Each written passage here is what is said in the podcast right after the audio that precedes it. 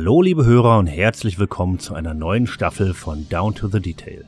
Ich bin Ringo und mit mir hier ist der Marius. Hi. Hi Marius. Heute begeben wir uns gemeinsam auf die letzte Reise des Orient Express vor Beginn des Ersten Weltkriegs. Genau.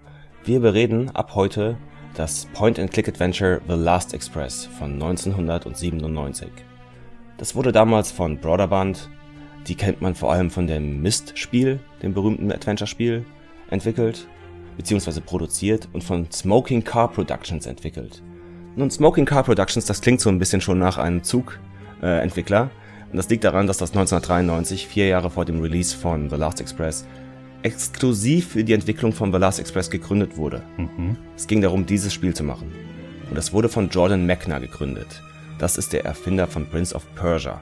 Hm. Und seine DNA kann man dann schon ein wenig sehen in diesem Spiel. Zum Beispiel, dass das ganze Spiel rotoskopiert ist, beziehungsweise alle Animationen sind rotoskopiert. Das ist so eine Technik, die kennen vielleicht ein paar Leute aus dem Keanu Reeves Film A Scanner Darkly. Ich weiß nicht, ob du den mal gesehen hast, Ringo. Ja, den habe ich wirklich mal gesehen. Genau, es ist eine Animationstechnik. Da werden tatsächlich richtige Schauspieler aufgenommen mit Film, beziehungsweise viele Fotos werden gemacht und dann werden die von Hand drüber gezeichnet, um daraus halt so eine Art Animation zu bekommen. Und das war eine Heidenarbeit. Die haben über den Verlauf von drei Wochen 40.000 einzelne Frames digitalisiert und dann von Hand eingefärbt. Ach, du meine Die haben halt, ja, die, im, im Haus haben die halt eine Technik entwickelt, wie man die Schauspieler erstmal richtig schminkt dafür, mhm. die im Spiel vorkommen damit die äh, halt ordentlich poppen, dass man die Outlines, weißt du, die Linien ums Gesicht gut sehen kann. Es mhm. wurde dann vor allem Bluescreen aufgenommen. Dann wurde das halt alles gefilmt. Dann wurden die Keyframes davon genommen, das sind die wichtigen markanten Frames in einem Film. Mhm. Und die wurden dann durch einen Filter gejagt, bisschen nachbearbeitet, aber dann komplett von Hand eingefärbt. Aber das ist eine Technologie, die nicht wirklich Schule gemacht hat, oder? Hat man das nochmal gesehen in anderen Spielen? Ich glaube nicht. In anderen Spielen, da bin ich mir gerade nicht so ganz sicher. Das gibt's halt ab und zu mal in kleinen Elementen, halt in Filmen oder Serien, dass manche Teile etwas mal rotoskopiert sind. Ich kann mir zum Beispiel vorstellen, dass das Musikvideo von Take On Me von Aha, dass da Rotoskopie teilweise eingebaut wurde. Denn da wird ja auch der Protagonist des Videos in einen Cartoon reingezogen. Siehst du, da habe ich mich immer gewundert. Wie haben die denn das damals gemacht? Könnte natürlich auch einfach eine Filtersache sein, aber es waren noch die 80er damals, ne? Das wird wahrscheinlich sowas gewesen sein, ja. Genau. Ja, und dieses Spiel hat entsprechend halt vier Jahre gebraucht, um fertig zu werden. Es war eine Heidenarbeit. Und es hat 6 Millionen Dollar gekostet. So 6 Millionen Dollar, das klingt heutzutage nach gar nichts mehr, was Videospiele angeht. Ja, aber für damalige Zeit. Genau, ne? Mhm. Und es hat etwa ein Zehntel davon eingespielt. Oh, ouch. Ja, es war eine absolute kommerzielle Katastrophe. Und ein Jahr nach dem Release von The Last Express wurde dann noch Broderband verkauft hm. an eine, glaube ich, deutsche Firma, die nannte sich The Learning Company. Das, die macht so Edutainment-Spiele. Das oh. sind so oh. Lernspiele für Kinder. Und die hatten kein Interesse mehr an The Last Express. Hm. Also wurden dann auch keine neuen CDs von The Last Express mehr gepresst und gemacht. Hm. Und ja, in diesem einen Jahr, wo man The Last Express noch kaufen konnte, halt nur etwa ja, eine halbe Million eingespielt. Uh von den 6 Millionen, die es gekostet hat. Ah. Das ist eine sehr traurige Geschichte, ja. Ich habe die Steam-Version gespielt, du hast die GOG-Version gespielt. Mhm. Und in der Steam-Version gibt es einige Bonus-Dinge, die wurden ein bisschen aufpoliert, die hatten mehr Hilfefunktion mhm. und hat auch Biografien der Protagonisten, der Charaktere. Das hat die GOG-Version nicht, hast du mir erzählt. Mhm. Nee, das gibt's da alles nicht. Die GOG-Version ist tatsächlich die Urversion, die läuft über DOSBox in GOG. Mhm. Und da gibt es weder die Biografien noch kleine Hinweissysteme, wie man weiterkommen kann im Spiel. Hm. Das ist das klassische Spiel an sich. Das Hinweissystem hat mir sehr geholfen. Mhm. Und ich bin davon ausgegangen, dass das Teil des ursprünglichen Spiels war. Nein, das war nicht drin. Hm. Und naja, ich hab's halt schon irgendwie ein paar Mal gespielt, das Spiel. Ich kam eigentlich ganz gut durch. Hm. Aber es gibt schon so ein paar Rätsel, sage ich mal, die sind etwas verquer. Da ist es wahrscheinlich hilfreich, wenn man die Hinweisfunktion hat. Ja, und dann war es natürlich sehr wichtig auch bei diesem Spiel, da das halt alles rotoskopiert wurde, haben die sich extra Schauspieler ausgesucht. Und die Schauspieler sind auch im Übrigen alle die Sprecher im Spiel, die wir hören können mhm. die halt markante Gesichtszüge haben, die gut, wenn man später sie durch diesen Prozess jagt, immer noch auf dem Bildschirm aussehen. Und sie versuchten da diesen Art Nouveau-Stil, der zeitgenössisch war 1914, beziehungsweise vor 1914, vor dem Ersten Weltkrieg, zu entsprechen, wie halt damals halt ähm, Propagandaplakate aussahen oder so. Hm, okay. Und es sieht tatsächlich so aus, wenn man mal Art Nouveau googelt oder sich mal so ein bisschen Wikipedia anschaut, dann findet man einiges an Plakaten und so weiter, die sehr nach The Last Express aussehen. Natürlich war es dann andersrum. Ne?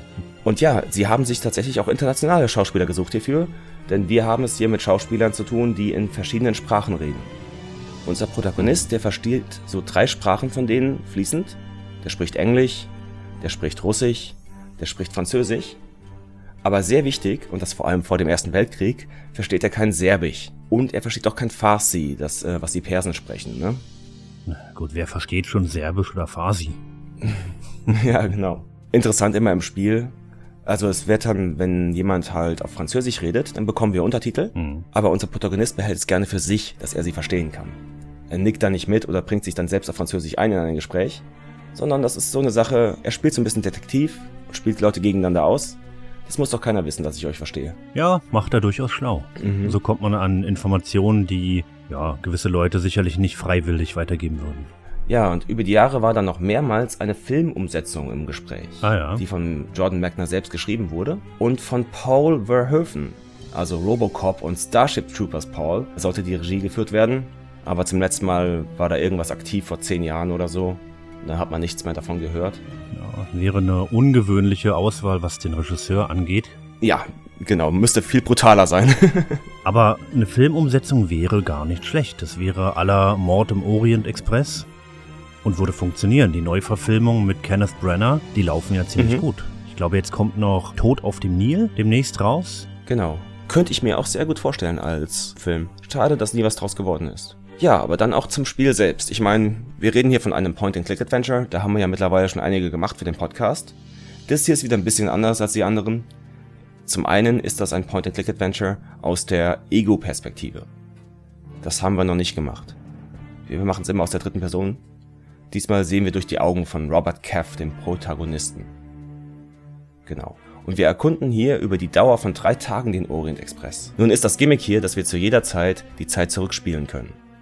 Und das macht er anhand einer magischen Zeiteieruhr, die er im Inventar hat oder so. Ich weiß nicht, die sieht man auf dem Pausenbildschirm. Die sieht sehr hm. ornamental aus, ne? Ja, das sieht so ein bisschen aus wie ein Fabergé-Ei, fand ich. Mit einer Uhr drin. Genau, richtig, wie ein Fabergé-Ei. Ja, genau. Und damit können wir die Zeit zu jedem Punkt in der Reise zurückspulen. Wir können in kleinen Etappen zurückgehen oder einfach sagen, ich möchte jetzt wissen, was war denn gestern um 9 Uhr abends. Und dann setzen wir dort wieder an. Genau, wir können nochmal komplett zum Beginn der Fahrt zurückspulen und gucken, was passiert an einer anderen Stelle im Zug um diese Uhrzeit, denn ich war vorher eben woanders. Genau, denn viele Dinge in diesem Spiel geschehen gleichzeitig. Mhm. Wir haben es hier mit einem guten Dutzend wichtigen Passagieren zu tun mhm. und manche unterhalten sich halt zur selben Zeit miteinander wie andere. Mhm. Und das hier ist ein Spiel, in dem unser primäres Verb das Lauschen ist, das Belauschen. Wir sind ein kleiner Spion hier. Wir sind ein Teil Detektiv, Teil Spion. In Wirklichkeit sind wir Arzt, witzigerweise. Aber wir gehen halt, wir brechen in andere Abteile ein. Wir lauschen an Türen. Wir hängen uns aus dem Fenster raus und beobachten Leute. Wir versuchen halt, ein Mysterium hier zu klären und da hilft es natürlich, ab und zu mal vor und zurückzureisen in der Zeit. Vorreisen können wir auch, aber nur, wenn wir nichts Wichtiges ändern. Ah, siehst du? Sobald wir etwas aufnehmen oder so, dann ändern wir quasi die Zeitlinie, ne? Hm. Und dann wird das ja uns kaputt Butterfly-Effekten. Aber diese magische Zeituhr ist eben nicht direkter Teil des Spiels. Nein. Also du hast diese magische Zeituhr nicht wie Hermine zum Beispiel in deiner Realität in der Hand und springst damit hin und her. ja. ja, wieder ein Harry Potter-Verweis. Es ist einfach Teil der Spielmechanik. Genau. Wir können da gleich drüber reden, wenn wir das Spiel starten. Diese magische Zeituhr, diese Fabergé-Ei-Uhr, die hat halt so ein bisschen die Form eines Gegenstands, den wir vermissen. Will ich mal behaupten. Ah, siehst du? Und das führt zu nix. Leider. Hm. Ich habe mir nämlich auch beim ersten Mal gedacht, das muss sehr wichtig sein. Hm. Aber das war es in Wirklichkeit nicht. Ja, neben dieser Uhr im Pausenmenü, und übrigens, ein Pausenmenü ist hier wichtig, hm. denn das Spiel läuft immer in Echtzeit, ob wir im Inventar sind oder ob wir uns einfach durch die Gegend bewegen. Hier läuft die Zeit mit sechsfacher Geschwindigkeit in Echtzeit. Also wenn wir zehn Minuten spielen, dann vergeht eine Stunde im Spiel. Hm. Deswegen macht es Sinn, ab und zu mal zu pausieren, wenn man mal drüber nachdenken möchte, was man als nächstes machen möchte. Und da haben wir auch eine kleine Karte, ähm, wo der Fahrplan des Orient Expresses zu sehen ist und können auch da reinklicken, um zu bestimmten Orten zurückzureisen. Aha, das habe ich noch gar nicht herausgefunden. Das hättest du mir mal früher sagen können, Marius. Ich, du hast doch die Version gespielt mit den ganzen Extras ja, und Hilfen. scheinbar noch nicht genug Hilfe für mich. Ja, wie war das eigentlich? Ich habe die GOG-Version gespielt, hm. die habe ich im O-Ton gespielt. Das heißt, ist halt Englisch, aber natürlich auch sehr viel Französisch, ja, ja. Russisch, Serbisch ähm, und Farsi. Wurde das, bei dir waren die Untertitel natürlich Deutsch, aber wurde das auch vertont auf Deutsch? Ja, Robert Cath spricht auch noch Deutsch. Ah, interessant. Aber das machen dann auch nur die Leute, die eigentlich Englisch sprechen im Original, die sprechen dann Deutsch, ja? Das ist eine gute Frage. Da fehlt mir ehrlich gesagt der Vergleich. Ah, verstehe na, ich sag mal, wenn Robert was vorliest, zum Beispiel ein Telegramm, was er findet, hm. dann liest er das auf Deutsch, ne? Ja, ja. Genau. Und wenn er zum Beispiel mit einem gewissen Herrn Schmidt hier redet, an einem Tisch, hm. der ein Deutscher ist, ja. dann sprechen die beiden Deutsch? Ja, genau. Okay, dann würden eigentlich im Original die beiden Englisch sprechen, als gemeinsame Sprache. Ah. Ja, siehst du? Verstehe. Aber die Franzosen sprechen weiterhin Französisch, oder? Ja, genau. Und die Russen auch Russisch. Ja, genau, klar. Gut, dann reden wir mal ein wenig über die Lokalität hier, oder? Mhm. Denn wir haben hier ein Adventure-Spiel, das auf sehr engem Raum spielt. Mhm. Der Orient Express besteht eigentlich nur aus ein paar Wagen. Da ist der Gepäckwagen, der Speisewagen, die Smoking Lounge. Dann gibt es zwei Schlafwagen mit jeweils acht Kabinen. Und ganz hinten dran hängt noch ein privater Wagen. Und das war's schon. Diese sechs Wagen sind alle, die wir betreten können im ganzen Spiel. Und das Großteil des Spiels, der findet eigentlich in den beiden Schlafwagen. Ja, ich finde, das hält sich ziemlich in Grenzen. Mhm. Ich hatte ehrlich gesagt damit gerechnet, dass der Orient Express wesentlich länger ist und dass ich, naja, durch wesentlich mehr Waggons komme, aber es sind eben bloß die beiden Schlafwagen und hauptsächlich der Speisewagen. Klar, und in der Realität war der Orient Express natürlich wesentlich größer, hm. auch etwas breiter und auch der Speisewagen hat, glaube ich, vier Tische oder so. Hm. Ich habe mir halt ein paar Bilder angesehen von ähm, den zeitgenössischen Orient Express, der halt 1914 noch gefahren wäre oder Nachbauten äh, und Replikas. Und das war alles ein bisschen größer. Denn das hier ist ein sehr klaustrophobisches Spiel. Ich weiß nicht, wie du das findest, aber die Animation, wenn Leute an einem vorbeigehen. Die finde ich toll, diese Animation. Geil, oder? Ja, ja dieses Excuse me, excuse me. Excusez-moi, Monsieur. Fantastisch. Ja, ich muss sagen, ich kann auch nur allen Hörern empfehlen, wir werden jetzt nicht jedes Abteil einzeln beschreiben, nicht jeden Wagen, mhm. dass man sich eventuell im Vorfeld ja ein paar Bilder ansieht im Internet vom Orient Express, wie er damals eben war, so wie wir es auch gemacht haben. Genau. Ja, das ist halt ein Luxuszug. Es ist der Zug der Diplomaten, der Spione und der Abenteurer, sagte man.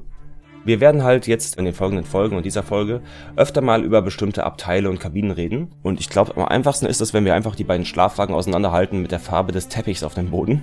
Denn die ist äh, tatsächlich anders. Da gibt's einmal den grünen Teppich und den roten Teppich. Wir selbst haben eine Kabine im Schlafwagen mit dem grünen Teppich, im grünen Wagen.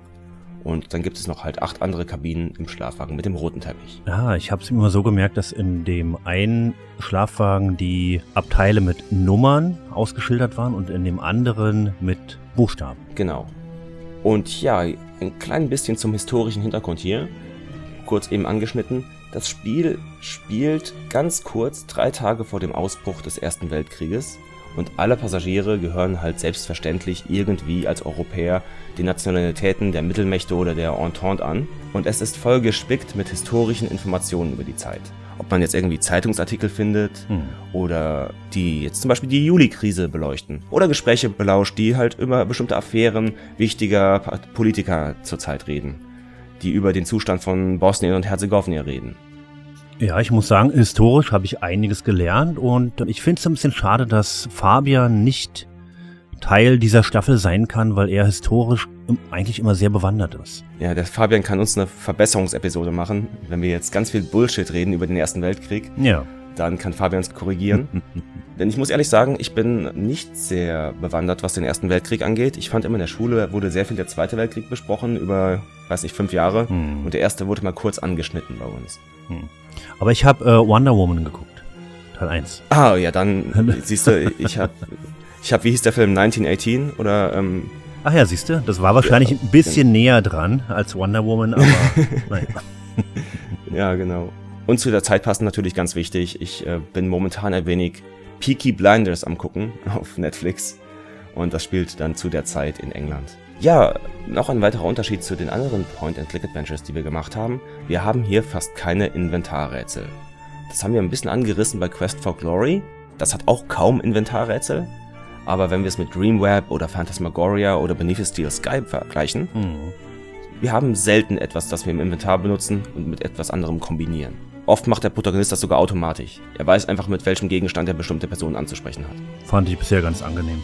Unser Inventar ist eigentlich das Wissen, was wir sammeln im Spiel von bestimmten Personen. Und das benutzen wir dann halt, um weitere Informationen aus anderen Personen rauszulocken.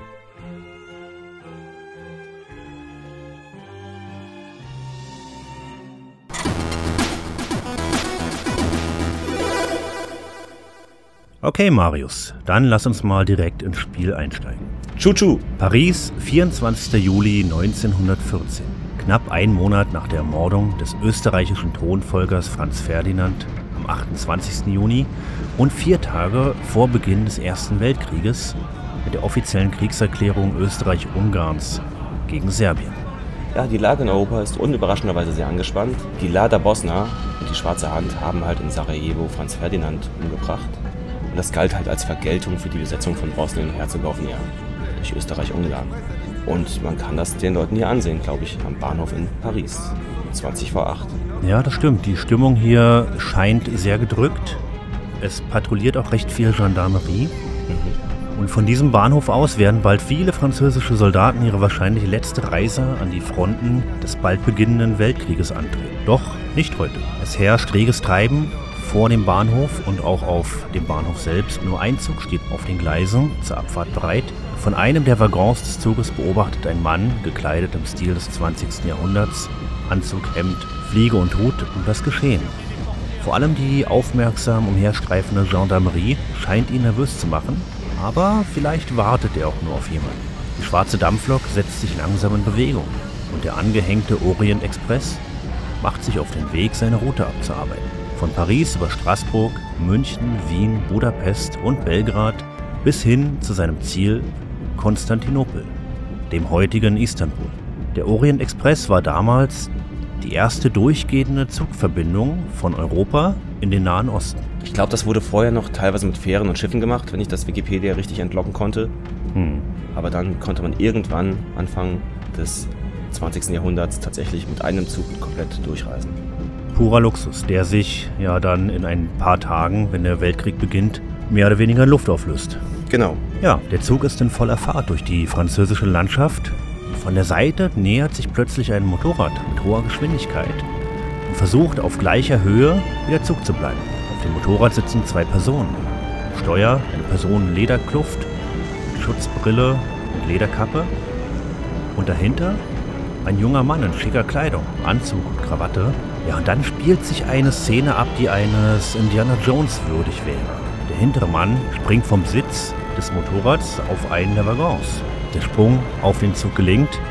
Die Fahrerin des Motorrads, ja, es ist eine Frau, nimmt ihre Lederkappe ab, hatte wallende rote Haare darunter und lässt den Zug hinter sich. Sie wird langsamer, dreht ab und unser Protagonist, der Amerikaner Robert Cath, ist jetzt blinder Passagier bzw. dreister Schwarzfahrer im Orient Express. Wir müssen unseren Freund Tyler Whitney finden, welcher uns hier, ja, ich sag mal, recht kurzfristig einbestellt hat.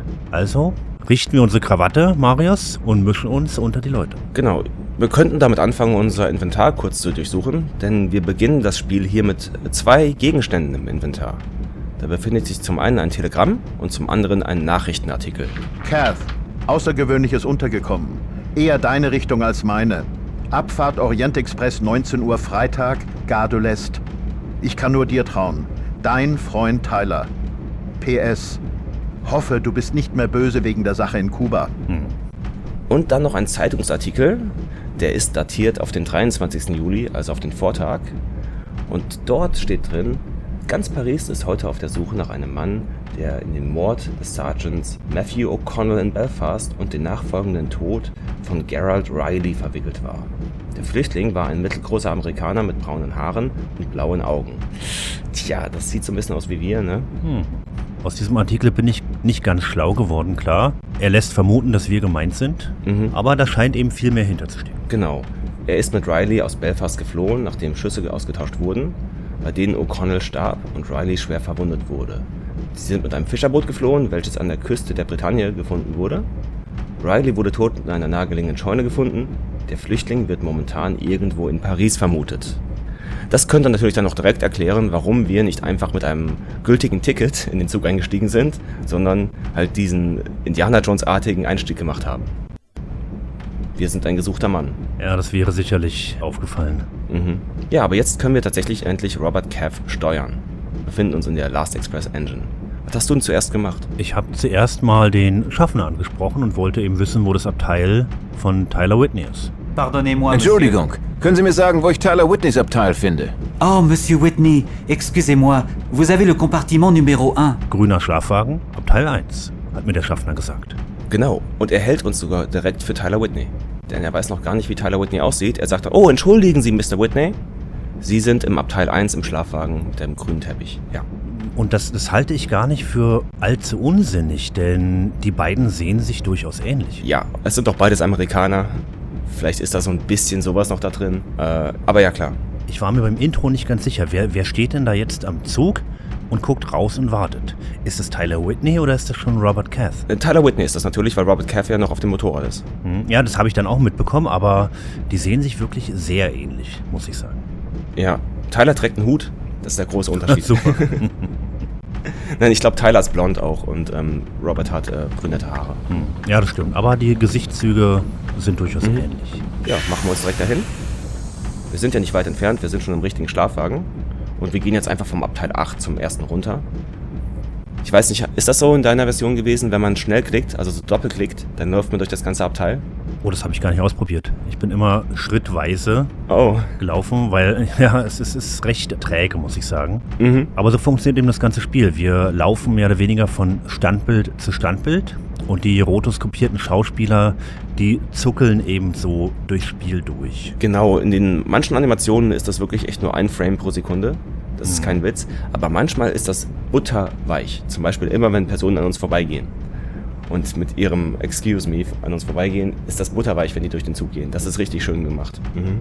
Je näher uns eine Figur ist, desto besser ist sie animiert, desto detaillierter. Ja, genau, richtig, korrekt. Selbst die äh, Sequenz, wo wir aus dem Motorrad springen, die ist erst ein bisschen schlecht in der Framerate, aber der Sprung selbst ist dann wieder buttersanft. Mhm. Also das Spiel springt ja hin und her, was das angeht. Hier gibt es noch eine kleine extra Information. Wir gehen jetzt zum ersten Abteil also zum, zur ersten Schlafkabine. Wenn wir jetzt ganz schnell sind und uns nicht vielleicht mit dem Schaffner groß unterhalten und nicht unser Inventar durchsuchen, denn da läuft die Zeit ja weiter, können wir noch erspähen, dass eine Frau mit roten Haaren das Abteil 1 verlässt. Mhm. Hast du vielleicht nicht gesehen? Nein, nein, habe ich nicht. Ja, jetzt weißt du Bescheid. Also, da war jemand drin vor uns. Ah. Ach, direkt das Abteil 1, das Abteil von Tyler Whitney, hat eine Frau mit roten Haaren verlassen. Das Abteil von Tyler Whitney. Aber jetzt gehen wir selbst mal rein. Ja, genau. Ja, wir gehen zu Abteil 1, wir klopfen an, niemand antwortet. Ja, und dann klicken wir eben mit unserer Maus, mit dem Mauszeiger, der sich je nach Hotspot verändert, auf die Türklinke und treten ein. Mhm.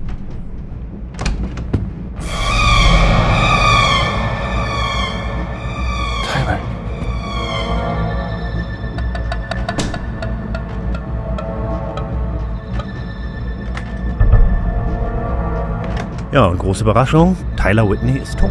Liegt am Boden, Blut überströmt. Ja, man sieht die Panik in Robert Caths Gesicht. Genau. Und jetzt muss er agieren.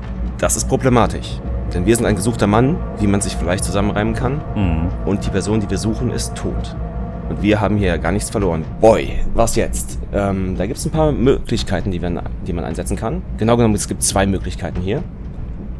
Und ich glaube, du, Ringo, hast dir Tylers Körper geschnappt und aus dem Fenster geworfen, richtig?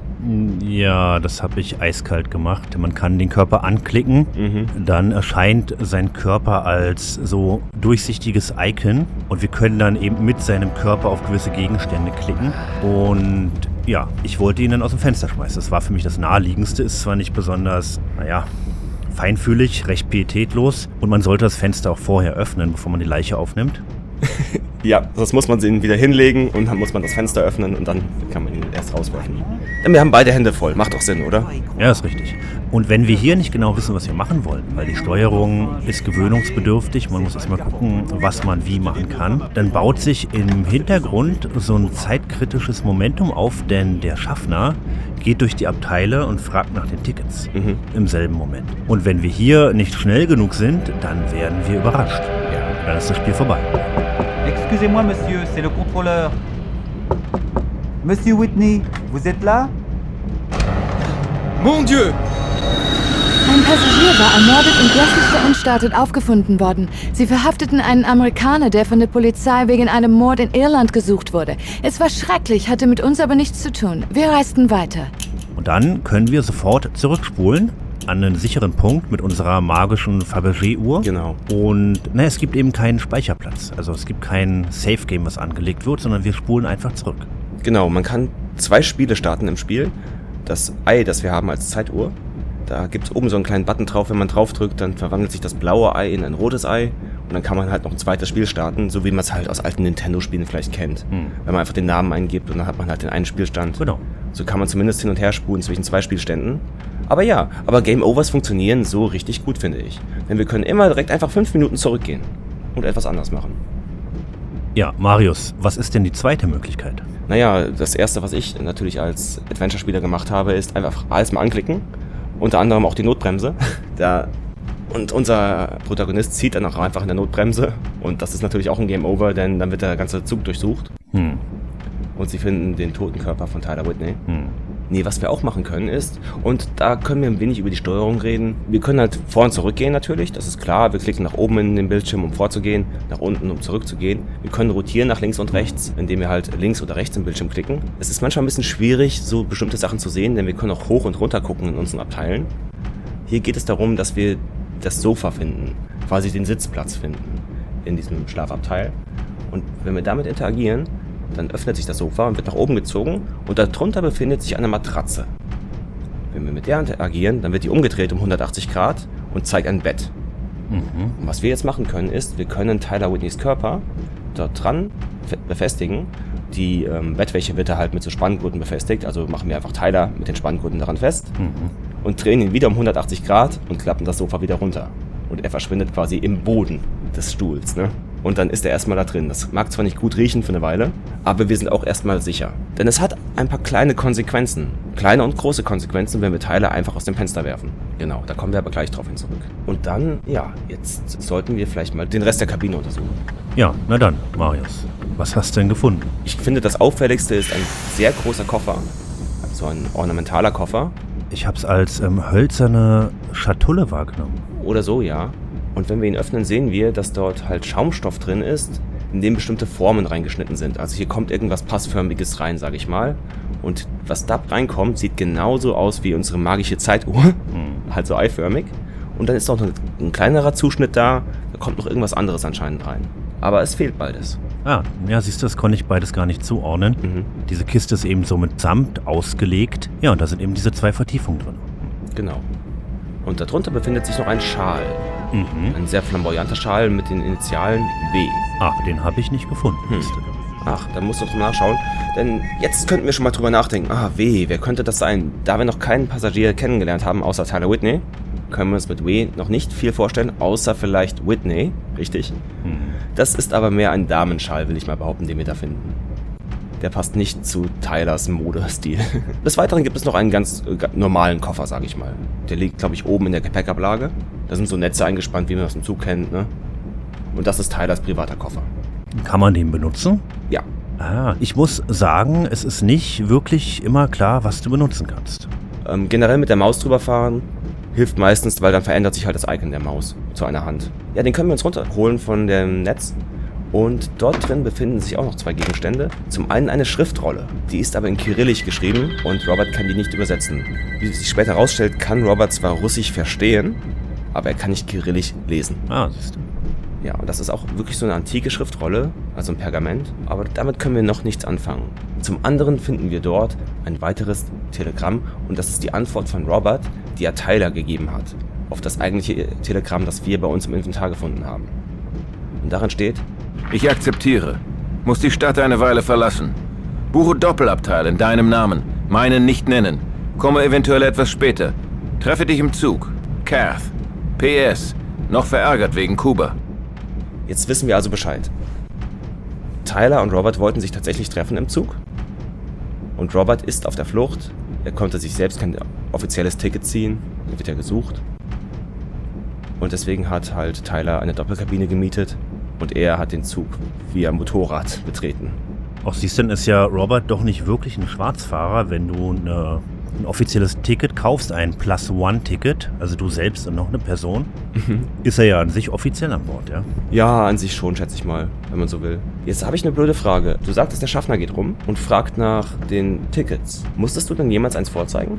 Nein, das wollte ich auch gerade sagen. ähm, das fand ich nämlich seltsam. Der Schaffner ist rumgegangen und wollte die Tickets sehen, aber als ich dann draußen im Gang war, hm, war davon plötzlich keine Rede mehr. Ja, das ist ein bisschen komisch. An sich könnte man sich jetzt vorstellen, Robert hat sich einfach Tylers Ticket aus dem Koffer genommen. Ja, sicher. Denn ab jetzt gibt Robert vor, er wäre Tyler. Hm. Denn sein eigener Name, er ist ein gesuchter Mann, der ist nutzlos hier.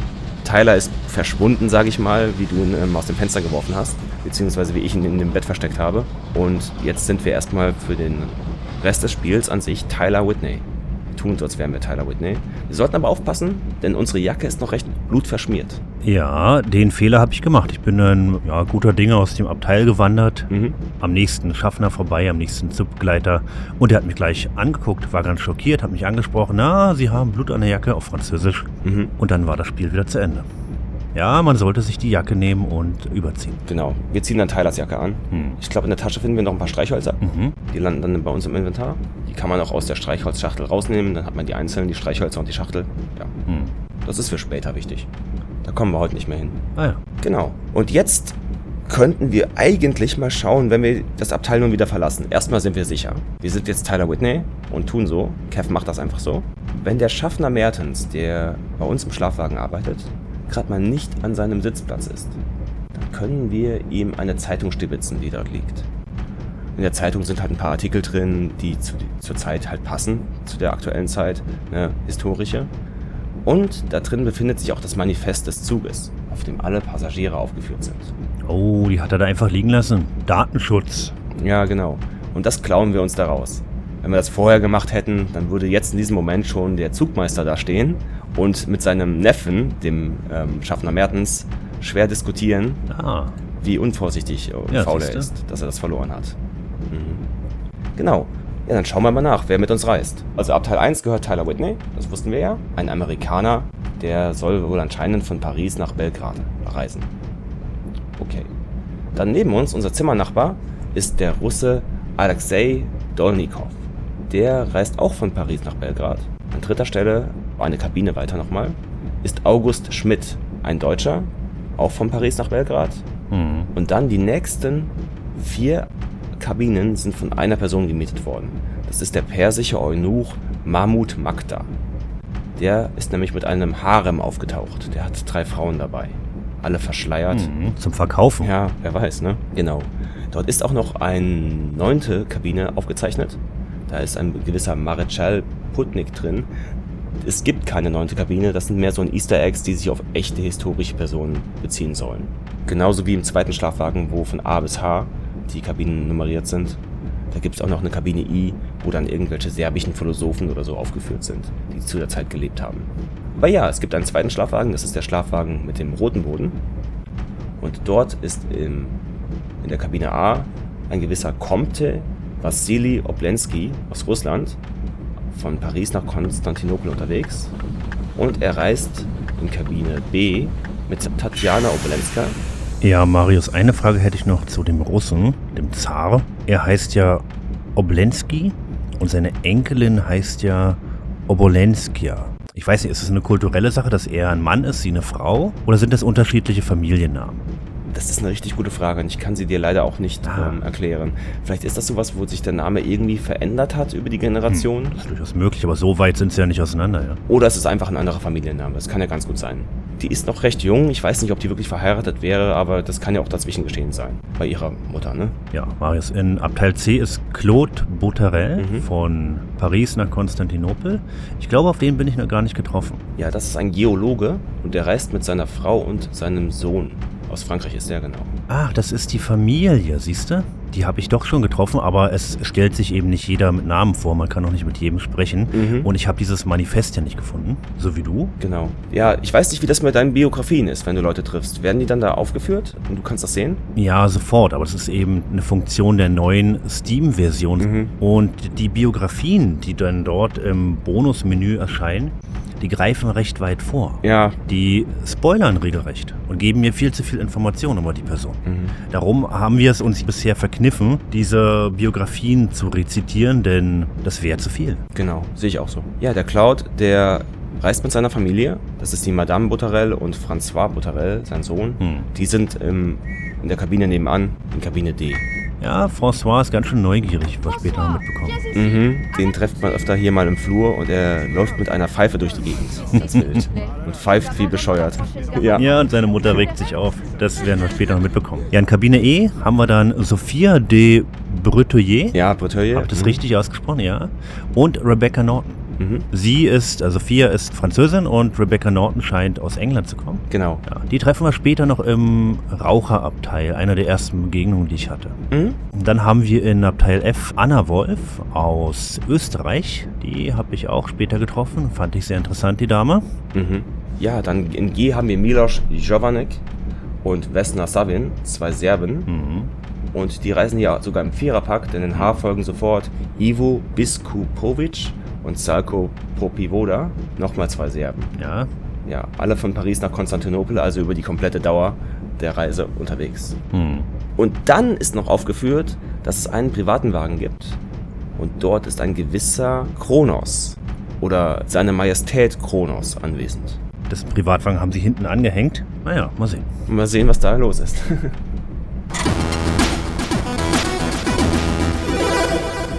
Ja, Marius, mein erster Weg hat mich ins Raucherabteil geführt. mhm. Und auf dem Weg dorthin wollte ich eigentlich mal aus Fenster gucken. Denn es ist ja ein Zug, Ja. man sieht dann die schöne Landschaft und so weiter. Aber das geht in diesem Spiel nicht. Es war wahrscheinlich technisch nicht wirklich umsetzbar, da die Landschaft vorbeiziehen zu lassen. Du hast so eine, ja, du hast schemenhafte Schatten. Du merkst, dass du dich bewegst, aber du kannst nie direkt aus Fenster rausgucken. Nee, die Landschaft wird sich auch immer verändern. Und wir gehen hier, haben ja so einen 24-Stunden-Zyklus auch hier. Das heißt, es muss ja auch hell und dunkel werden. Und äh, ich will mal sagen, es sieht in Paris etwas anders aus als in Konstantinopel. Sicherlich. Ja, vielleicht wäre das zu viel Arbeit gewesen. Was man machen kann, wenn wir schon beim Fenster sind, und was auch sehr schön ist, ist, äh, wenn man es öffnet, dann wird es ein bisschen lauter in deinem eigenen Abteil, was ich sehr cool finde.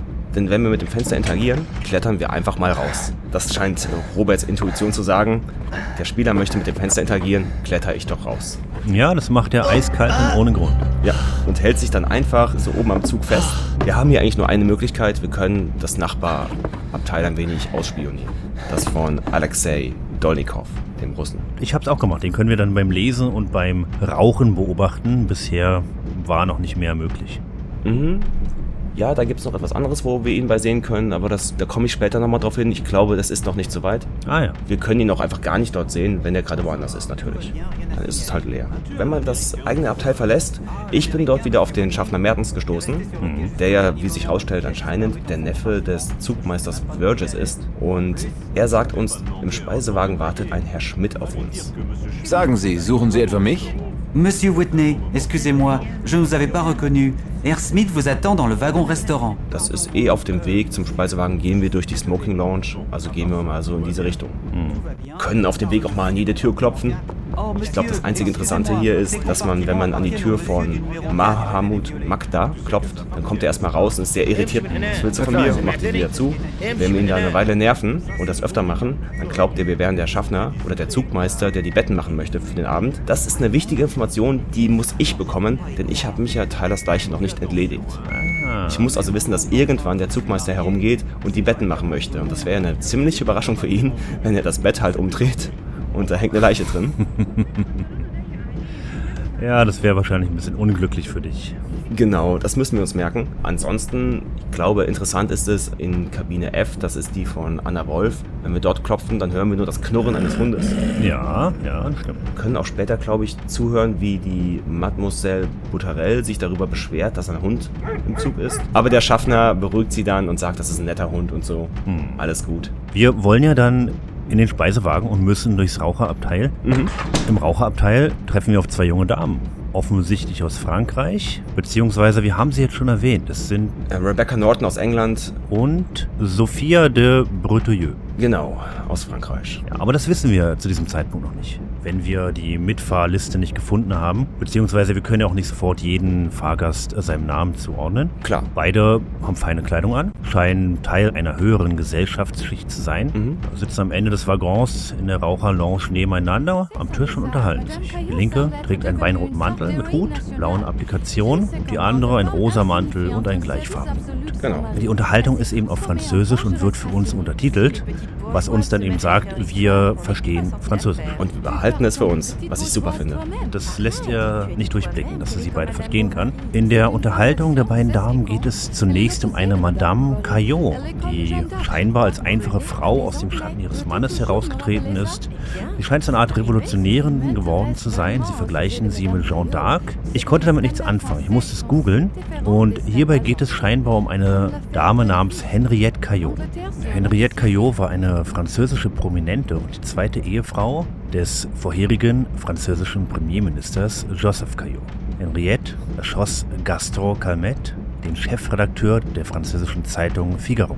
Denn das Problem an der Sache war, Henriette Caillot lernte ihren zukünftigen Ehemann zu einem Zeitpunkt kennen, als er noch mit seiner Frau verheiratet war. Der Chefredakteur des Figaro geriet in den Besitz von früheren Liebesbriefen von Henriette Caillot vor ihrer Heirat und drohte mit deren Veröffentlichung. Daraufhin betrat Henriette am 16. März 1914 das Büro des Chefredakteurs und feuerte mehrere Schüsse auf Calmette ab, der kurz darauf im Krankenhaus verstarb. Sie wurde sofort verhaftet und vor Gericht gestellt.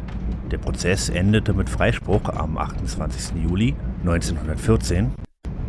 Begründung des Urteils war die akute seelische Notlage von Henriette und dass ihr von der Jury entsprechend dem damaligen Frauenbild unkontrollierbare weibliche Emotionen zugeschrieben wurden. Das Urteil löste heftige Kontroversen und Proteste in Frankreich aus.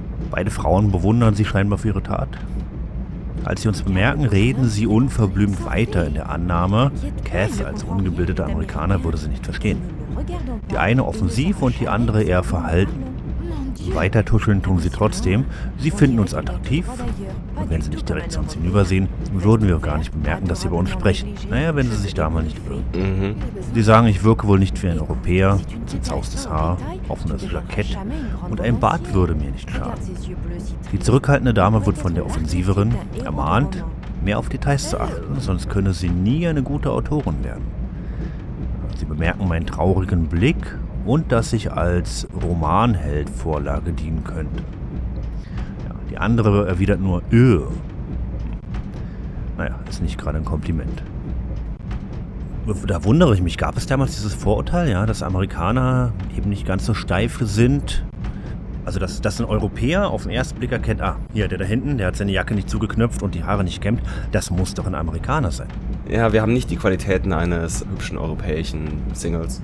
Und ich finde das super cool, dass Robert halt echt die Schnauze hält und einfach zuhört und lauscht. Das macht er sehr gut in diesem Spiel. Sich nicht einmischen.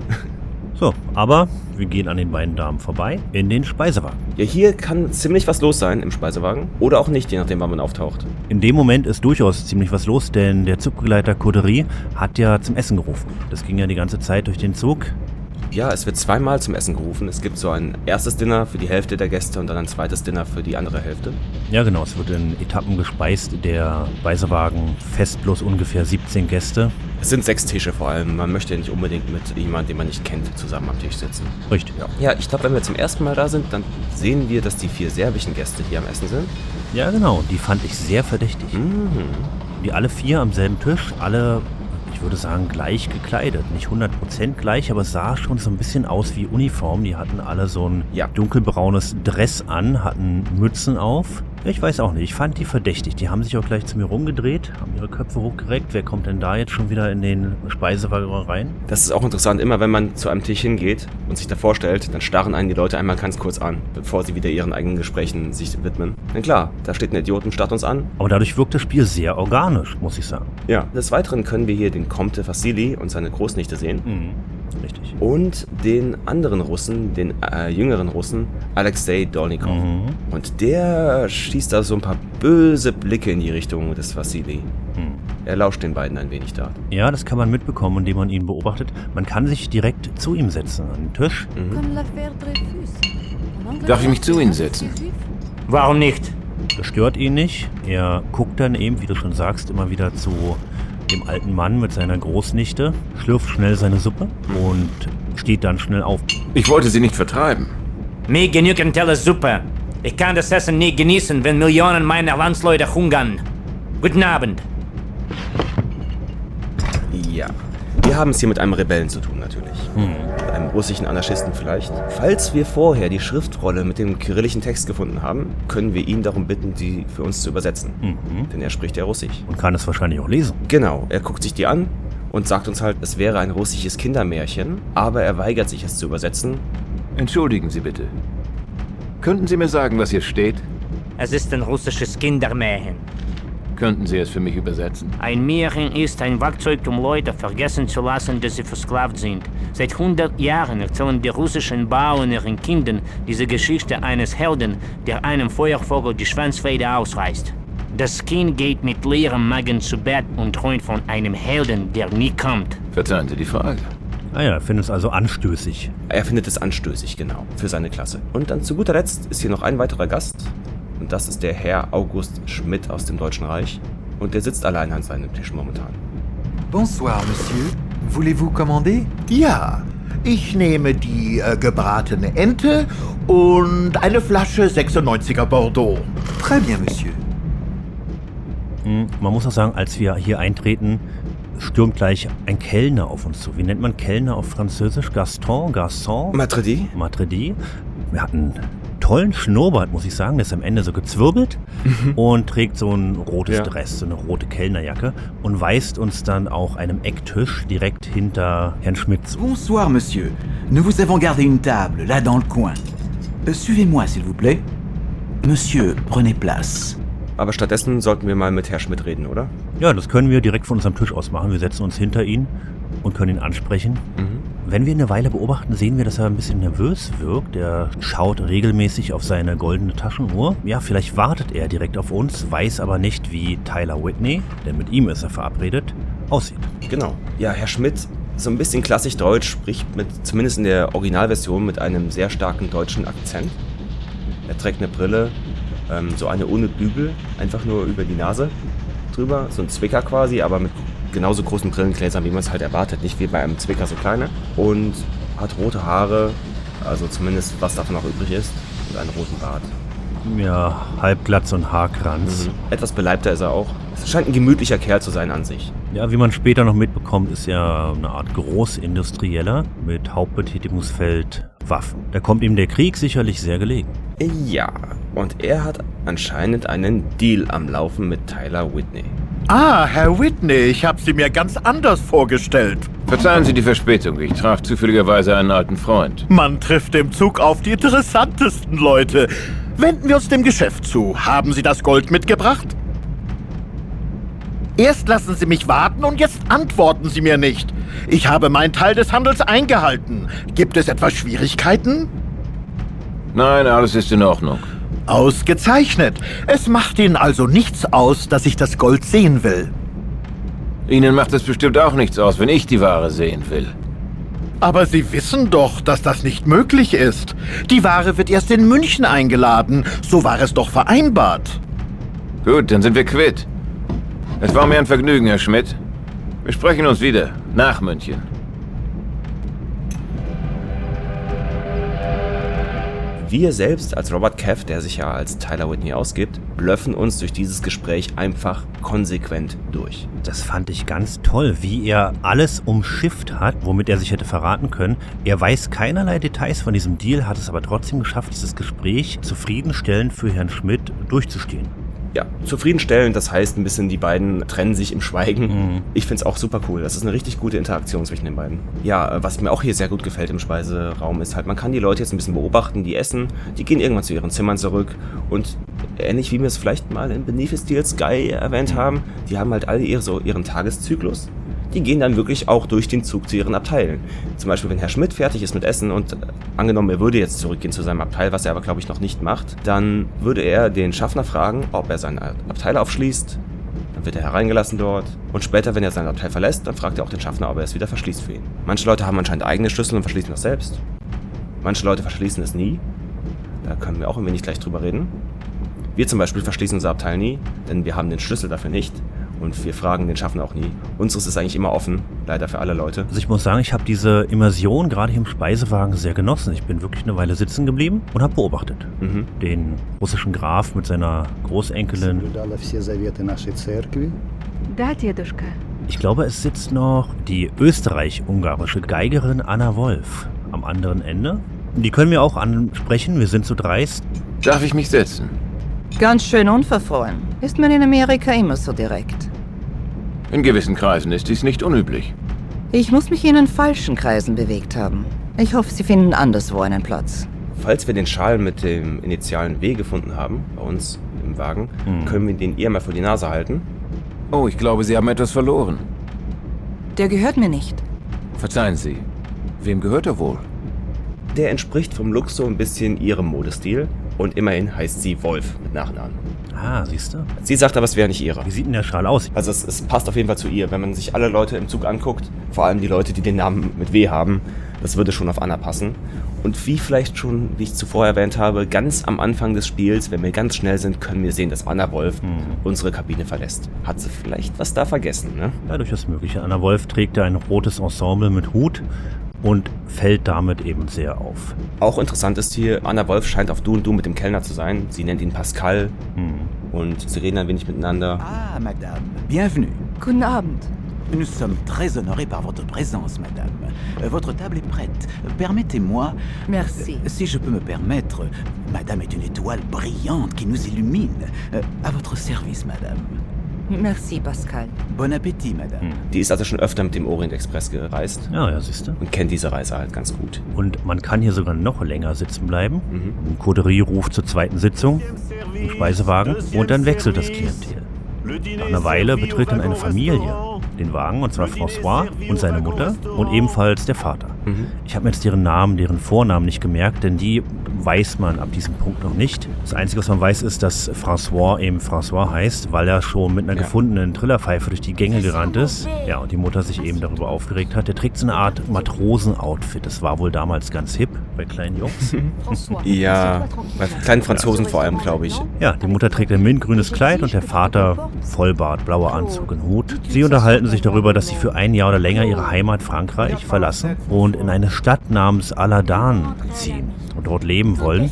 Der Vater ist wohl Ingenieur und hat einen Job in einer Ölraffinerie angenommen. Ja, muss äh, irgendwo da bei Konstantinopel sein, im Nahen Osten.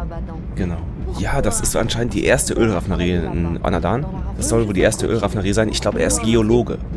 Und er soll halt da Bodenproben nehmen und so weiter und bei der ersten Ölraffinerie in der Region helfen. Und ja, die Frau bittet dann auch darum, dass sie vielleicht äh, mit den Frauen der anderen Ingenieure mal ausgehen kann, dass er sie vorstellt und dass sich natürlich um den kleinen François gekümmert wird. Ja, sie hat doch gefragt, generell, wie sieht es in der Stadt aus? Gibt es Läden und so weiter und so fort. Mhm. Aber ich fand den Mann auch da ziemlich rüde. Ja. Er hat ihr gesagt, äh, deine Aufgabe ist, dich um das Kind zu kümmern, ums Haus und das war's. Ja. ja, und er weiß auch selbst nicht allzu viel über den Ort. Nee, das ist korrekt. Es ist, glaube ich, auch der Moment, wo der François sein Essen bekommt und sich darüber aufregt, dass er das nicht haben wollte und sie sagen nur, nein, nein, du wolltest Steak haben. Das ist dein Steak. Der ist wohl anderes gewohnt, sage ich mal, von zu Hause. Kein Zugessen. ja, und ab einem gewissen Punkt setzt dann der russische Großvater seinen Zylinder auf und verlässt mit seiner hübschen Enkelin den Speisewagen. Wir können ihm folgen ins Raucherabteil ja. und dann einer kleinen verbalen Auseinandersetzung beiwohnen, denn ein anderer Russe erkennt ihn. Vassili Alexandrovich, Deduschka spricht ihn mit Vasili Alexandrowitsch an. Und er selbst stellt sich als Alexei Dolnikow vor. Vasili kannte wohl seinen Vater. Dieser erinnert sich, er kannte einen Piotr Dolnikow und dessen Sohn, welcher wohl Schande über die Familie gebracht hat. Und damit lässt Vasili den jungen Russen stehen, welcher dann noch so etwas hinterherruft wie gefoltert im Namen der Frömmigkeit. Naja, Dolnikow war halt sehr erregt ich konnte diese Situation nicht wirklich einordnen. Ja, wir haben es hier halt mit einem jungen Anarchisten oder Rebell zu tun, mit Alexei Dolnikov, und wir haben es hier halt mit der Bourgeoisie, mit der Adeligkeit zu tun, was den Herr Vassili angeht. Und das geht halt gar nicht eins und eins zusammen. Ich dachte, es geht so ein bisschen in Umsturz der Zarenfamilie in Russland dass die beide eben zu unterschiedlichen gesellschaftlichen Klassen gehören. Der Dolnikow eher zu bürgerlichen, das konnte man so ein bisschen raushören. Wie gesagt, er kann nicht mehr essen, solange sein Volk hungert. Und Vasili eben, also der Zar und Vasili Alexandrowitsch, ja, dem russischen Großvater eben, der scheint eben einer höheren Kaste anzugehören. Und das trifft hier so aufeinander und es bringt halt Reibung. Und äh, ja, spiegelt auch so ein bisschen diesen, ja, diese politische Spannung in Russland wieder zu der damaligen Zeit und diese Umsturzstimmung. Genau. Es scheint auch so, als wäre Vasili indirekt für den Tod des Vaters von Alexei verantwortlich gewesen. Mhm. Was er jetzt, was dieser alte Mann jetzt wirklich gemacht hat, vor allem dieser alte Mann ist schon mittlerweile ein wenig verwirrt. So kommt er rüber, er, er ist nicht mehr ganz bei Sinnen, sage ich mal. Was er noch weiß oder nicht weiß, ist nicht ganz klar. Wie lange es her war, dass er noch wirklich was Wichtiges gemacht hat, sage ich mal, für Russland. Wer weiß. Aber ja, Alexei kann ihn absolut nicht leiden. Hm, ja, ist richtig. Ich weiß gerade gar nicht. Ist es nicht so gewesen, dass im Speiseraum Anna sich schon mit Herr Schmidt unterhalten hat? Oder ist das erst später in der Lounge? Das passiert etwas später auch im Speisesaal. Herr Schmidt steht auf, geht zu ihr rüber und erkennt sie. Er kennt sie als Geigerin, war schon bei einigen ihrer Konzerte und komplimentiert sie so ein bisschen. Genau. Entschuldigen Sie, Fräulein Wolf. Ich konnte einfach nicht gehen, ohne Ihnen ein Kompliment zu machen. Sicher erinnern Sie sich an mich. August Schmidt. Aber natürlich erinnere ich mich. Wir sind uns bei Mrs. Lauder in London begegnet, nicht wahr? Ja, Sie spielten das Violinkonzert von Brahms. Wie nett, dass Sie sich an mich erinnern. Und Sie waren in Begleitung einer Engländerin. War das Ihre Frau? Klar, Anna kennt ihn auch. Die haben sich schon öfter gesehen. Sie scheint ihn nicht leiden zu können. So kommt es bei mir rüber. Aber sie bleibt höflich immer ähm, zu ihm. Ja, ja, durchaus. Und wir können, falls wir vorher schon mit ähm, Herr Schmidt geredet haben, sogar selbst jetzt dazu stoßen und werden dann als Tyler Whitney vorgestellt von August Schmidt. Ah, das habe ich nicht gemacht. Ah, und das findet dann die Anna sehr verblüffend. die guckt dann richtig blöd, wenn wir als Tyler Whitney vorgestellt werden. Hm, die Anna, die wir in unserem Abteil gesehen haben, die Anna mit dem W-Schal möglicherweise, das heißt, sie sagt, es wäre nicht ihrer, und jetzt soll der tote Tyler Whitney, das sollen wir sein? Hm. Also das ist ganz interessant. Äh, Anna verlässt dann aber den Tisch nach einer Weile, nachdem Schmidt anfängt, so ein bisschen sexistisch zu wirken. Also er versucht so ein bisschen also zu, mit ihr zu flirten und sie erinnert ihn daran, dass er eine Frau in England hat. ja, fand ich auch sehr unpassend. Zumal er nicht der attraktivste ist. Nein, definitiv nicht. Und Anna ist eine hübsche femme fatale, sag ich mal. Ich glaube, das ist. Ja, das ist richtig. Wie man es nennt, ne? die gefährliche Frau. Die Frau, die einen zum Verhängnis wird. In dieser Art pulpigen Noir-Story. Ach, siehst du, auf dem Tisch von Dolnikow liegt noch ein Buch, das wir aufklappen können. Oh ja. Und zwar das Buch Also sprach Zarathustra von Nietzsche. Und da drin ist ein Fahrplan. Ja, ein Ticket sogar von Dolnikow. Mhm. Ich glaube, das ist seins. Da kann man halt sehen, von wo bis wo er fährt. Mhm. Aber er hat sich da eine kleine Notiz reingemacht. Genau, er hat sich eine Stelle markiert. Am morgigen Tag um 22.40 Uhr, ist das korrekt? Mhm. Ja, das ist richtig. Das ist einige Stunden bevor er eigentlich bei seiner Endstation angekommen ist. Die hat er sich markiert. Mhm. Genau, das wäre Belgrad. Mhm. Und irgendwas passiert dann wohl zwischen Galanta und Budapest. Genau. Um 22.40 Uhr. Lassen wir uns mal überraschen. Lassen wir uns überraschen, genau. Man kann sich auch noch ganz kurz mit der Schmidt unterhalten, wenn Anna den Tisch verlässt. Mhm. Und er spricht dann halt ein wenig darüber, wie hübsch sie ist, aber spricht auch sehr niederträchtig über ihre jüdischen Wurzeln. Mhm. Also wir haben es hier mit einem, einem Arschloch zu tun bei Herr Schmidt, sage ich mal. Ja, Das ist kein guter Junge. Mhm. Was soll man sagen?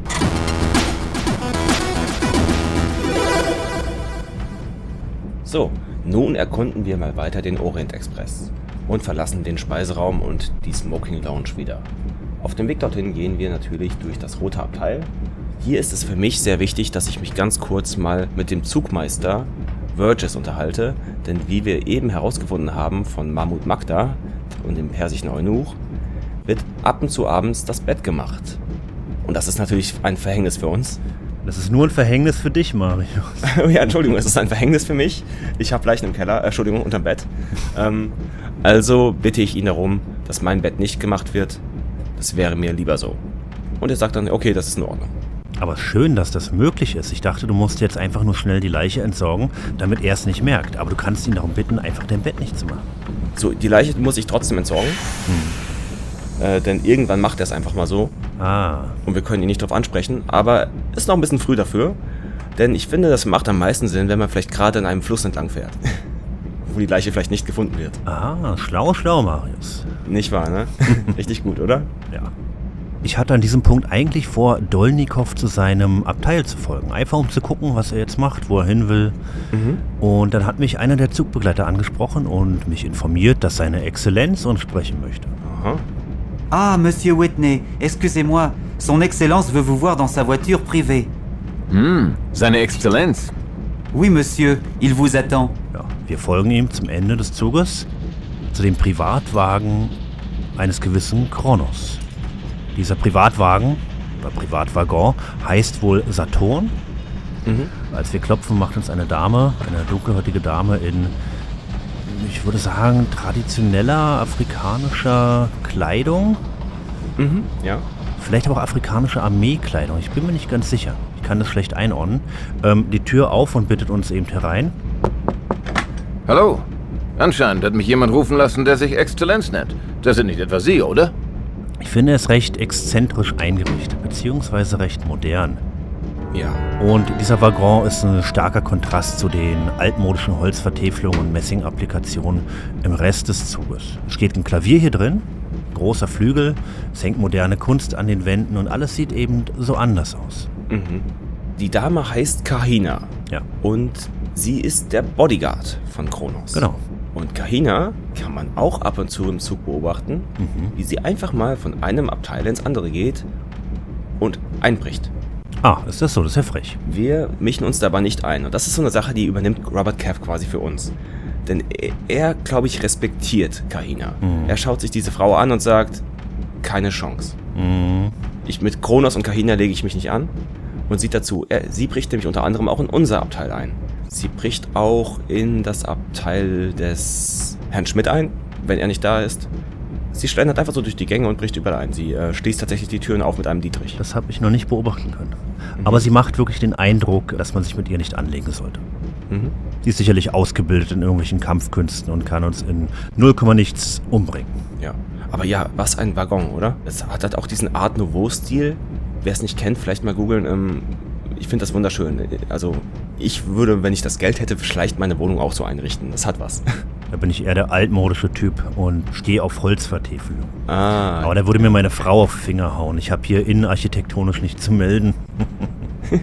der Ringo ist immer sehr neidisch auf meine holzvertäfelte Decke, die ich hier habe. Ja, die finde ich wirklich toll. Ja. ja, aber Whitney und Kronos unterhalten sich. Beziehungsweise Robert Cath. Naja, wir wissen ja nicht, wer in diesem Waggon und diesem Zug weiß, wer wir sind und wer wir nicht sind. Was für eine unerwartete Freude, Mr. Robert Cath. Normalerweise nennt man mich Tyler Whitney. Sie sollten bei der Wahl Ihres Namens vorsichtiger sein. Namen sind Macht. Die primitivsten Völker verstehen das, aber natürlich ist mir Ihr Wunsch Befehl. Nicht jeder hat den Luxus, sich seinen Namen selbst auszusuchen, Herr... Äh Kronos. Mir ist es gleich, ob Sie Kath oder Whitney heißen. Ich bin vielmehr interessiert daran, das Gespräch fortzusetzen, das mein Beauftragter in Paris begann. Vorausgesetzt, Sie haben das fragliche Stück. Sagen Sie, ist Kronos Ihr Vor- oder Nachname? Mir fehlt die Zeit, diese amüsante Namensdiskussion fortzusetzen. Ich habe eine recht schwere Aktentasche mitgebracht. Nun würde ich gern wissen, ob Sie an dem Tausch interessiert sind und ob sie in der Lage sind, ihn durchführen zu können. Nicht im Moment. Aber ich hoffe bald dazu in der Lage zu sein. In diesem Fall gibt es nichts mehr zu besprechen. Ich muss in Wien aussteigen. Falls wir uns nicht wiedersehen, wünsche ich Ihnen eine angenehme Reise nach Konstantinopel und weiterhin Erfolg bei der Flucht vor den britischen und französischen Behörden. Einen schönen Abend, Mr. Cath. Kahina wird Sie nach draußen bringen.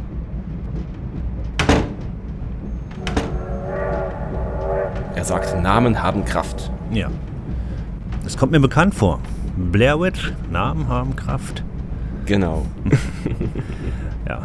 Und Whitney spielt hier scheinbar ein doppeltes Spiel, beziehungsweise Kath. Mhm. Es scheint eine Ware zu geben, ein Objekt, das er an zwei Interessenten veräußern wollte, so wie ich das mitbekommen habe.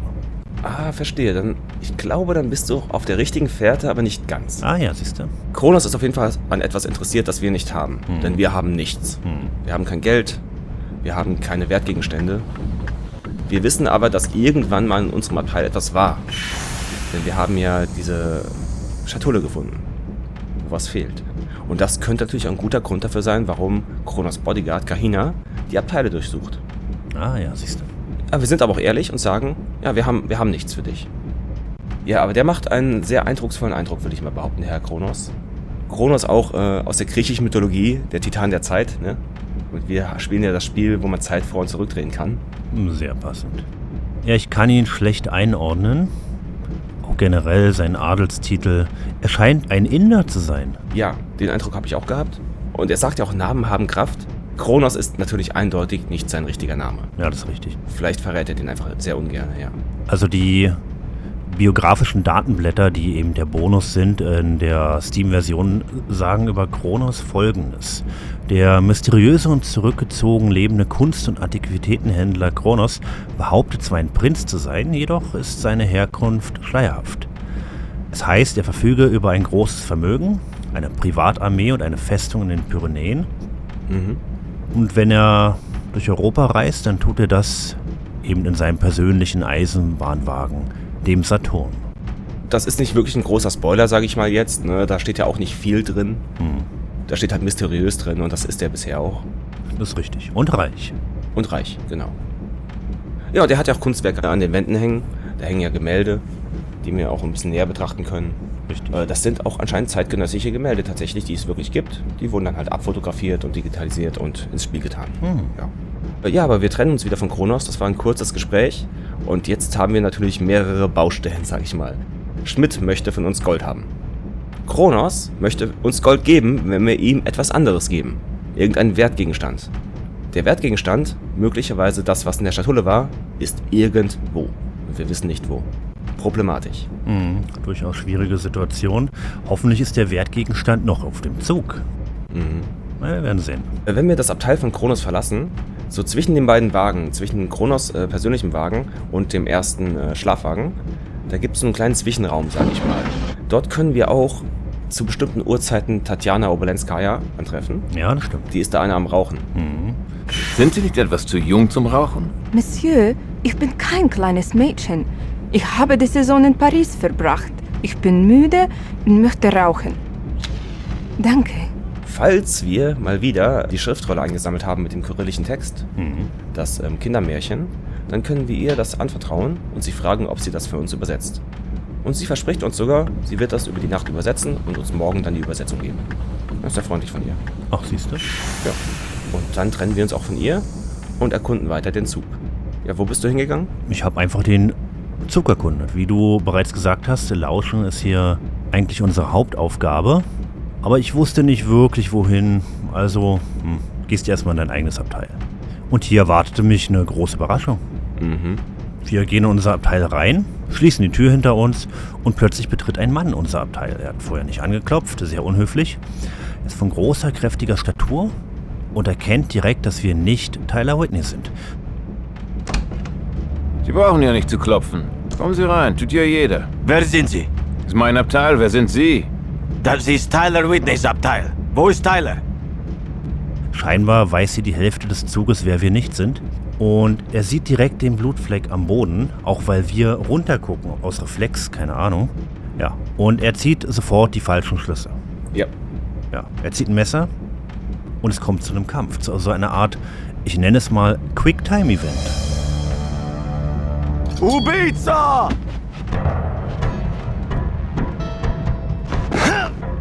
Genau, es ist nicht sehr involviert. Es ist nicht wie Quest for Glory. Es ist auch nicht gut, sag ich mal. Nein, nicht wirklich.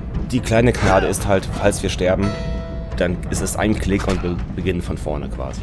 Genau. Denn das Zeit zurückdrehen funktioniert natürlich auch hier. Hm. Ich bin bestimmt fünf oder sechs Mal gestorben. Ja, was wir machen müssen, ist seinen Hieben ausweichen und dann halt einen guten Moment finden, um ihm die Waffe aus der Hand zu klauen. Richtig. Wir ringen ihn nieder, wir nehmen ihm das Messer ab, geben es ihm aber wieder zurück und erklären uns. Wir erklären, wer wir sind und was passiert ist. Ich wollte gerade sagen, ich habe ihn nicht umgebracht. Wer sind Sie? Ich bin Robert Cath. Sie sind also Kath. Tyler hat von Ihnen gesprochen. Er dachte, Sie seien vielleicht noch wütend auf ihn. Da hätte er sich keine Sorgen zu machen brauchen, das ist lange vorbei. Sie sagen mir besser, was los ist. Tyler hatte eine Verabredung mit einem gewissen August Schmidt. Worum ging es da? Wo ist das Gold? Gold? Ich sah ein Holzkästchen und eine Riesenunordnung. Dann sind wir alle verloren. Wir bringen es dem General bei. Ich muss es den anderen sagen. Welchem General? Was haben Sie und Tyler vor? Sie dürfen mit niemand darüber sprechen. Nicht mal mit dem Schaffner? Ich habe Sie gewarnt. Zenaruka, die schwarze Hand. Genau, wir sagen, wir sind ein alter Freund von Tyler. Wir sind ein Kollege aus Yale, da haben wir beide studiert. Wissen ja, dass wir Arzt sind. Und er selbst glaubt uns auch. Ja, das sah so aus. Und er redet ein wenig über die Schwarze Hand. Das war die Geheimorganisation, die zusammen mit der Lada Bosner Franz Ferdinand umgebracht hat. Ah, siehst du. Und erwähnt auch Gold. Gold, das nicht mehr da ist. Genau, er offenbart nicht viel mehr. Nein. Zumindest bis jetzt nicht. Aber wir werden uns noch ein bisschen näher kommen mit ihm. Und er ist generell kein schlechter Mensch, sage ich mal. Er ist halt nun mal der Unterdrückte hier, als Serbe, der sein äh, Land, sein Heimatland, äh, Bosnien-Herzegowina verloren hat. Äh, genauso, ich meine, man, die Worte Freiheitskämpfer und Terrorist gehen immer eins und eins miteinander, ne? das ist ja bekannt, Hand in Hand. Er selbst sieht sich natürlich als Freiheitskämpfer. Natürlich würden die Mittelmächte ihn als Terroristen ansehen. Ja, sicherlich. Kommt immer auf den Standpunkt an. Ja, aber nach dieser ja, aufreibenden Situation beginnt Kapitel 2. Das ist auch interessant für mich. Ich habe in der GOG-Version keine Kapitel. Ach, das ist ja wirklich sehr seltsam. Also ich habe jetzt direkt so eine Art Kapitelkarte. Ja, und dann halten wir. Am ersten Bahnhof. Unser erster Halt ist der Bahnhof Epernay. Genau, in Frankreich, ja. Um Viertel nach neun, ne? Genau. Ja. Ja, das steht bei mir auch, halt wird ganz kurz unten am Bildschirmrand eingeblendet. Da steht dann 24. Juli 1914, 21.15 Uhr, Epernay. Aber da ist nichts mit Kapitel 2 oder irgendwas eingesprochen, ne? Da bin ich ja froh, dass ich die Steam-Version spiele. wenn die so ein bisschen modernisiert ist. Und ich habe ab diesem Punkt dann ein Problem. Und meinen allerersten Spieldurchgang, lange bevor wir geplant haben, das hier als Podcast-Staffel durchzunehmen, war das hier immer der Punkt, an dem ich dann aufgegeben habe. Denn zwei Beamte der französischen Polizei steigen dazu und beginnen, den kompletten Zug zu durchsuchen. Excusez-moi, monsieur, vos papiers, s'il vous plaît. Was ist los? Vous êtes américain Ja. Was dagegen? Ça pourrait bien être lui. Monsieur, au nom de la loi, je vous demande de nous accompagner. Die Polizei verhaftete einen Amerikaner ohne Billet. Offensichtlich war er auf der Flucht. Es hatte etwas mit Unruhen in Irland zu tun. Sophie tat es leid, dass er abgeführt wurde. Das ist bei mir nicht geschehen. Ja, denn du hast dich ähm, anders entschieden. Du hast Whitney unter deine Couch gestopft und ich habe ihn eben aus dem Fenster geschmissen. Genau. Und scheinbar zu einem schlechten Zeitpunkt, beziehungsweise an einem, ja, an einem schlechten Ort, wo die Leiche direkt neben den Schienen schnell gefunden wurde. Und hier müssen wir schnell reagieren. Die Beamten dürfen uns nicht in unserem Abteil entdecken und wir dürfen ihnen auch nicht in die Arme laufen. Also hängen wir uns einfach mal aus dem Fenster. Genau, das funktioniert. Da muss man halt eine Weile warten. Äh, man muss dazu sagen, äh, der Zug fährt jetzt weiter, glaube ich, nach Epernay und die Polizei steigt später aus. Ja, genau, eine Station später. Also wir, wir sind nicht am Bahnhof und hängen am Zug dran und die Leute können uns alle sehen, während wir da rumhängen. Ja, das wäre dann doch ein bisschen sehr seltsam. Genau, am nächsten Bahnhof steigen die beiden Beamten ja, enttäuscht aus, sag ich mal. Bemerken aber, dass es nur 23 Personen waren, die sie überprüft haben. Eigentlich sollten in diesem Zug 24 sein. Aber der Schaffner macht Druck, Dringlichkeit, wir müssen pünktlich los und pünktlich ankommen. Und geleitet dann eben beide aus dem Zug. Glück gehabt. Ja, statt sich aus dem Fenster zu hängen, hätten wir auch ein paar andere Sachen machen können. Ach ja? Zum Beispiel hätten wir Kronos noch nicht vorher besucht, ist das natürlich der perfekte Zeitpunkt, um Kronos zu besuchen. Ah, ja. Den Kronos stören die Polizisten nicht.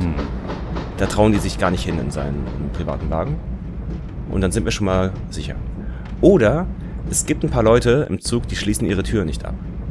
Und zum Beispiel sind das äh, unter anderem die Rebecca Norton und ihre französische Freundin. Wenn die sich momentan in der Lounge befinden, und ich glaube, da sind sie momentan, dann kann man einfach in das Abteil von denen reingehen. Da gibt es nichts wirklich zu finden. Man kann zwar den Koffer von denen aufmachen, da ist aber nichts Wichtiges drin. Da kann man sich verstecken. Kann sich auch da aus dem Fenster hängen, ist aber nicht notwendig, denn die Polizei hat natürlich die beiden schon gefunden in der Lounge oder im Speiseraum. Ne? Ja. Genau, und das gleiche klappt auch mit der Kabine A. Das ist, wo der Comte Vassili drin ist. Der ist nämlich am Schlafen. Und die Tür ist nie verschlossen, denn seine Großnichte muss sich um ihn kümmern. Also wird die nie verschlossen. Ah, siehst du. Interessant, wie viele Möglichkeiten dieses Spiel bietet, ja? Genau. Ja, gut, die Situation ist überstanden, bin dann weiter durch den Zug geschlendert und konnte dann im roten Schlafwagen Gespräch belauschen zwischen einem Zugbegleiter und der Mutter von François. Die haben die Tür ihres Abteils nicht geschlossen, haben sich unterhalten und die kommen auf das Thema, dass wohl eine Leiche an der Strecke gefunden wurde. Deshalb waren die beiden Polizisten hier. Ja, der Zug wurde ohne Ergebnis überprüft.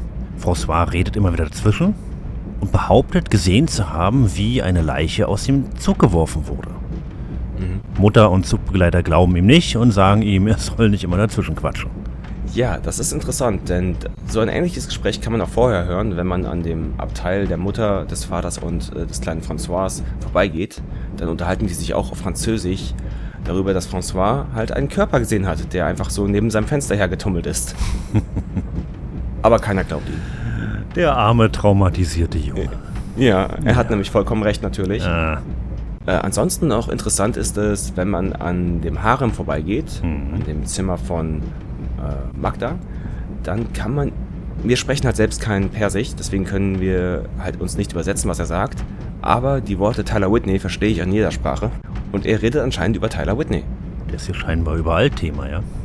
Ich bin weitergegangen ins Raucherabteil und dort treffen wir wieder auf Frau Wolf, welche in Ruhe ihre Zeitung lesen möchte. Lesen Sie gerade über Madame Caillot? Ich glaube, wir sind uns noch nicht vorgestellt worden. Richtig, ich heiße Tyler Whitney. Ich weiß. Herr Schmidt hat mir gesagt, wer Sie sind. Entschuldigen Sie bitte, ich würde gerne weiterlesen. Im Speisewagen sitzen die beiden jungen Damen und unterhalten sich über eine vermeintlich bald beginnende russische Revolution und auch über ein Theaterstück, welches eine der beiden schreiben möchte, wenn sie auf der Insel ankommt. Nicht ganz klar, was sie meinen, aber man soll ja auch nicht lauschen. Natürlich nicht. Was die Einschätzung zur Revolution angeht, haben die Damen nicht ganz unrecht. Denn die russische Revolution beginnt, mehr oder weniger. Und ja, das wären jetzt hier einige historische Details, ja, die russische Revolution gliederte sich in zwei Abschnitte, und zwar in die Februarrevolution im Februar, März 1917, die die jahrhundertelange Herrschaft der Romanows beendete. Und da dachte ich eben, der Zar gehört irgendwie zu den Romanows. Vassili. Vassili, das wäre die Februarrevolution und dann gab es noch die Oktoberrevolution, mhm. in deren Rahmen die Bolschewiki unter Lenin die Macht ergriffen. Folgedessen kam es zum russischen Bürgerkrieg, der von 1917 bis 1921 andauerte und 1922 zur Gründung der Sowjetunion führte. Ja, denk mal drüber nach, die haben einen Krieg im Krieg gestartet. Ja, großartig. 1917, ja. Und Russland war ja schwer involviert in den Ersten Weltkrieg, das darf man nicht vergessen. Also gleichzeitig noch, äh, während der Erste Weltkrieg noch läuft, sage ich mhm. mal, einen Bürgerkrieg zu starten. Mhm. Die hatten wahrscheinlich zu viele Leute, keine Ahnung. Aber das war's. Mehr habe ich jetzt hier nicht gemacht. Es wird langsam spät. Die meisten Gäste gehen jetzt nach und nach in ihre Abteile, ins Bett. Der Zugbegleiter. Das ist der Verges. Ah ja. Ist das der in der blauen Uniform? Ja, genau. Ah ja. ja, der Zugbegleiter Verges geht halt durch die Abteile und klappt so langsam die Betten um. Diese Schlafcouch, die jetzt zu einem Bett umfunktioniert. Was er bei dir eben nicht machen sollte. Genau. Ja. Und dann gehen wir schlafen. Ja, noch nicht ganz für mich. Ah ja. Denn ich habe noch eine wichtige Sache zu erledigen. Beziehungsweise zwei. Mal sehen. Äh, das eine ist, wir müssen uns endlich mal Tylers Körper entledigen. Mhm. Und jetzt ist etwa der gute Zeitpunkt dafür, denn wir fahren an einem Fluss vorbei und wenn wir ihn jetzt aus dem Fenster werfen, gibt es auch eine kleine Animation und wir können sehen, wie sein Körper in einem Fluss landet. Und die Leiche finden sie dann nicht mehr im Spiel. Da stellt sich mir die Frage, woher weiß man, dass man jetzt an einem Fluss vorbeifährt? So das ist einfaches Versuchen vielleicht. Ah, ja. Oder man kennt sich geografisch aus. Das kann oh. natürlich auch helfen. Aber ich glaube, man hat da eine so zweistündige Zeitspanne oder so. Irgendwo zwischen 21 und 23 Uhr kann man das machen und dann klappt das. Okay. Und dann gibt es da noch eine andere Sache. Das konnten wir ja schon die ganze Zeit machen. Aus unserem Fenster klettern und unseren Zimmernachbarn, den Alexei Dolnikov, ein wenig ausspionieren. Du sagtest schon, meistens ist er am Lesen, am Schlafen oder er ist gar nicht da. Genau. Tja, ab und zu ist er aber da und er ist mit einem Schraubenzieher an einem kleinen Sprengsatz am Arbeiten. Uh. Genau. Ja, siehst du, das habe ich verpasst. Ich habe mich hin und wieder mal aus dem Zug gehängt, weil ich wusste, irgendwie kann man da was beobachten. Ich habe das im Vorfeld gelesen, aber es war immer nichts. Er hat geraucht oder gelesen oder war nicht da. Das Einzige, was wir davon haben jetzt, ist, dass wir es wissen. Ne? Aber schön, wie sich das aufbaut. So nach und nach, diese Informationsfetzen, die seltsamen Begebenheiten. Ich finde das Spiel wirklich sehr spannend. Ja, und interessant natürlich auch, wir haben ja vorher seinen, seinen Fahrplan gesehen, ne? Ah, ja, siehst du. Und er hat sich da eine Zeit markiert. ja. Das könnte ja so diese berühmte Zeit sein, ich darf nicht mehr auf dem Zug sein. Mhm. Weißt du? Ja. Hm, also das sollten wir vielleicht ein wenig im Hinterkopf jetzt behalten. Ja, es bleibt also spannend. Finde ich sehr gut. Mhm. Gut. Aber dann gehen wir jetzt ins Bett. Immer Haier machen. Genau. Wir wachen gegen 3.35 Uhr auf. Ich dachte, hm, gut, okay, vom Spiel vorgegeben, vielleicht passiert jetzt irgendwas. Ich gehe so durch die Gänge, komme aber nicht weiter. Ich werde immer wieder zurückgezogen zu meinem Abteil. Ich kann nicht weiter geradeaus laufen. Und es fühlt sich eben an wie ein Traum. Und genau das ist es. Es ist eine Traumsequenz, eine kleine Albtraumsequenz. Mhm. Denn ich bin mir nicht sicher, war das Whitney oder Kath, der auf dem Bett liegt? Whitney. Das war Whitney, ja, genau. Denn Whitney liegt auf seinem Bett in seinem Abteil, richtet sich auf und holt etwas Weißes, Rundes aus seinem Mund. Ich konnte das nicht ganz identifizieren. Es, ich fand, es war ein Ei. Es war so oval, fand ich. Hätte auch ein Golfball sein können, aber es war wahrscheinlich eher ein Ei. Und er sagt: Warum lässt du's nicht singen?